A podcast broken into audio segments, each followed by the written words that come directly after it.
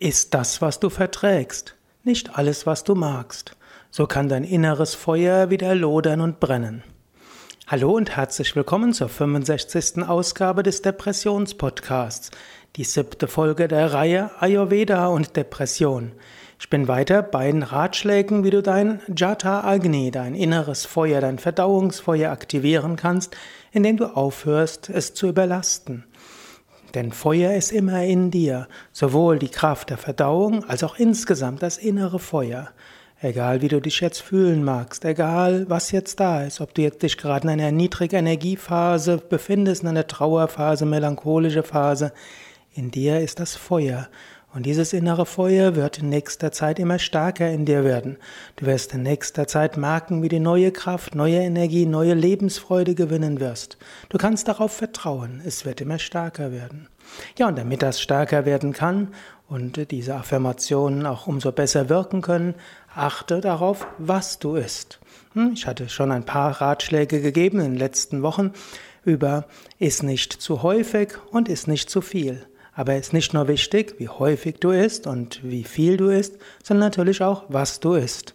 Und es ist wichtig, ist das, was du verträgst und wo du merkst, dass es zwar auch dir schmeckt, natürlich, aber was dir auch Energie gibt. Laut Ayurveda ist nämlich Lebensfreude, Energie und Tatkraft mit davon geprägt, dass du alle Erfahrungen und auch das Essen gut verdaust. Agni, das Verdauungsfeuer, ist daher ein Schlüsselbegriff für Energie und Kraft. Agni heißt ja Feuer. Auch das Brennen für etwas ist Agni, Feuer. Und Begeisterung ist Feuer. Wenn du dein Ajata Agni, also das Verdauungsfeuer, überforderst, kannst du die Nährstoffe nicht richtig aufnehmen und auch deine Energien werden gestört. Daher empfiehlt Ayurveda zum einen nicht zu häufig zu essen, zum zweiten nicht zu viel zu essen.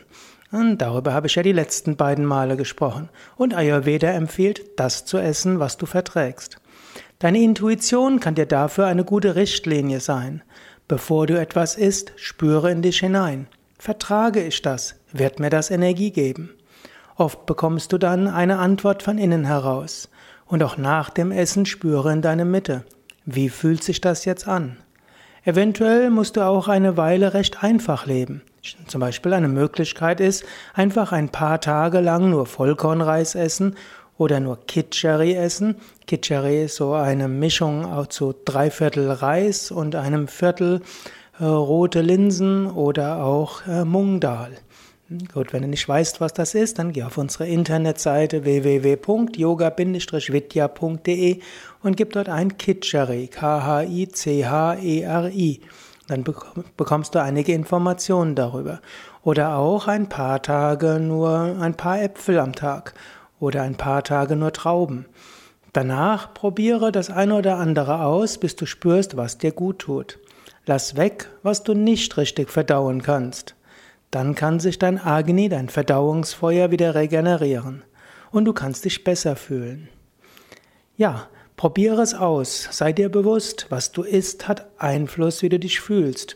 Und manchmal, wenn du niedergeschlagen bist, energielos und weißt noch nicht mal genau warum, und selbst wenn du weißt warum, dann ist es einfacher, die Ernährung umzustellen, als zu viel an der Psyche zu arbeiten. Und dann, wenn du mehr Energie hast, wenn ein inneres Feuer wieder da ist, wenn du merkst, dass du innerlich wieder brennst vor Freude oder mindestens tief in dir wieder diese Glut der Lebensfreude da ist und der inneren Kraft, dann ist es leichter, vieles andere in deinem Leben zu verändern. Also, iss, was du verträgst, nicht alles, was du magst, und das hilft dir, dass dein inneres Feuer wieder stärker werden kann. Ja, das war also die 65. Ausgabe des Umgang mit Depressionen Podcasts, des Podcasts rund um Depression, Melancholie, Trauer, Umgang mit Niedrigenergiephasen und Niedergeschlagenheit. Mehr über Ayurveda findest du auf www.yoga-vidya.de-ayurveda. Oder schau einfach nach in einer Suchmaschine wie Google und gib dort ein Yoga, Vidya, Ayurveda und dann findest du unsere Internetseite zum Thema. Alles Gute, bis zum nächsten Mal. Sukade von www.yoga-vidya.de